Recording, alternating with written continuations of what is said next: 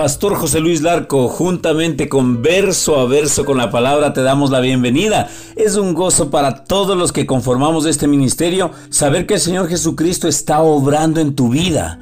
¿Sabes que No hay nada, nada, nada en el mundo que se compare con esa sensación. Saber que estamos en el centro de la voluntad de Dios.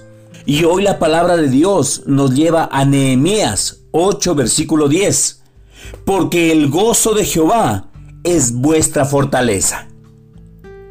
El gozo no es una sensación de felicidad que se supone que usted tenga cuando las cosas marchen bien. Es mucho más que eso. El gozo va mucho más allá.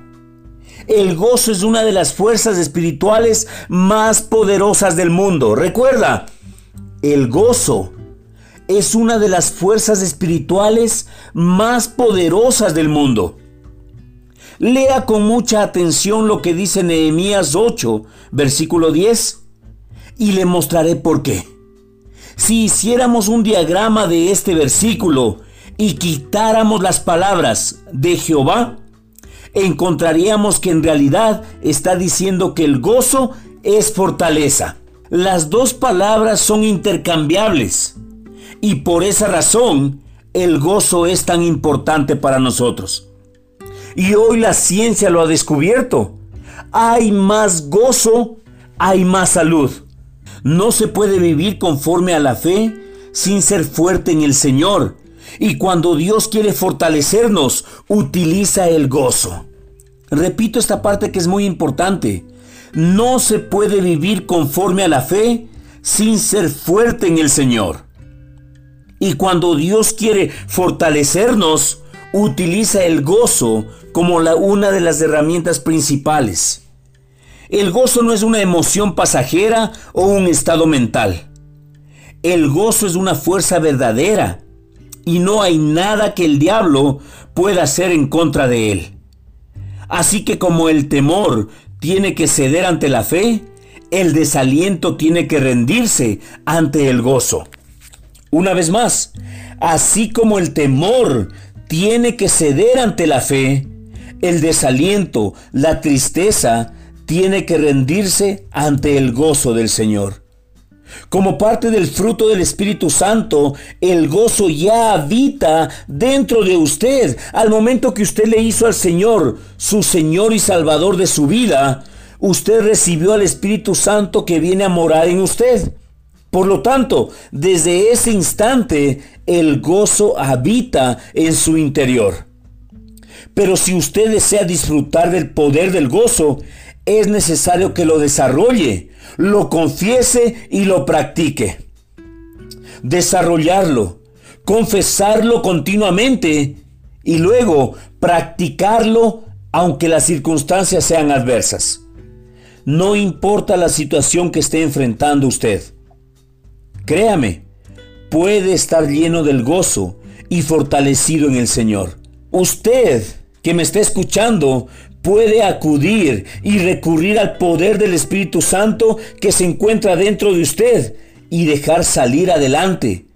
Así que en este tiempo regocíjese de una manera sobrenatural.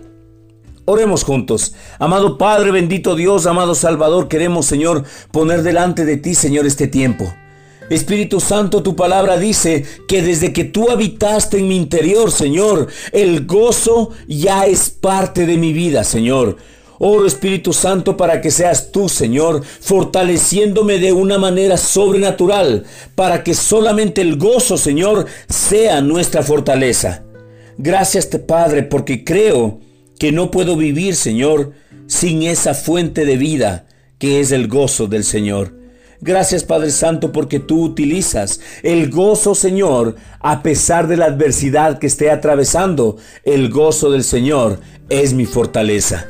Gracias te damos Padre porque creo Señor que mientras yo me gozo, gozo en el Señor, Él me va dando la estrategia, la dirección, Señor, que debo seguir para que ese problema, esa circunstancia, esa adversidad, Señor, recobre hoy su lugar correcto, que es bajo los pies del Señor Jesucristo.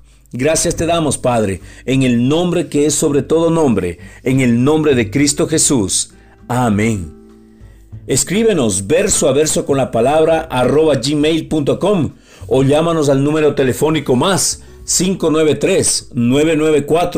593-994-470-057. Gracias por cada correo electrónico, cada mensaje de texto, cada WhatsApp, cada llamada que recibimos diariamente. ¿Saben qué?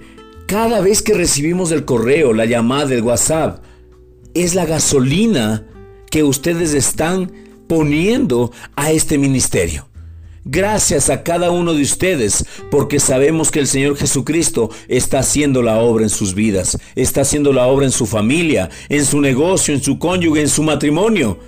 Bendecimos este tiempo y creemos que lo mejor de Dios todavía nosotros no lo hemos visto, porque lo mejor de Dios se guarda hasta el final.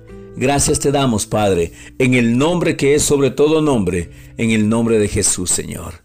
Bendecimos tu vida. Jesucristo te ama, nosotros también te amamos. Con amor, Pastor José Luis Larco.